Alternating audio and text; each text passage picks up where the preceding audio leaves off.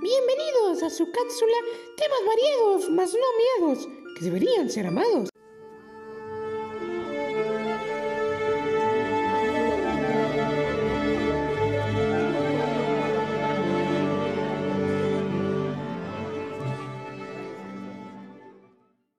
Comenzamos. Muchas gracias por acompañarnos. El día de hoy cápsula interesante. Hablaremos sobre la radio, la cual de seguro usted tiene una en el armario, específicamente de la trayectoria técnica.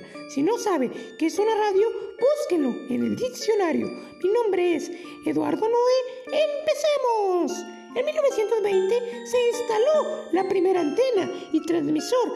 En 1930 fue utilizado para difundir sus ideas en distintos gobiernos. En 1940 utilizaron la radiodifusión. 1950 se mejoró la calidad de audición. En 1960 ya existían más de 12.000 emisoras. En 1970 fue superada en audiencia con la televisión. En 1980 inició de reproducción. En 2000 se comienza a utilizar las antenas. En la actualidad se aprobó la reforma.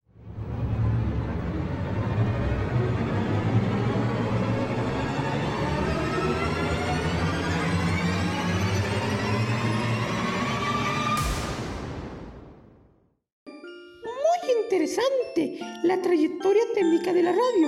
En fin, la radio es un espacio de comunicación, de denuncia y de debate alternativo, donde se estimula y permite la participación de toda la sociedad, con una trayectoria muy interesante y que es muy importante para la radio en la actualidad. Lindo día, mis radioescuchas. Recuerden, la radio es una innovación importante. Adiós.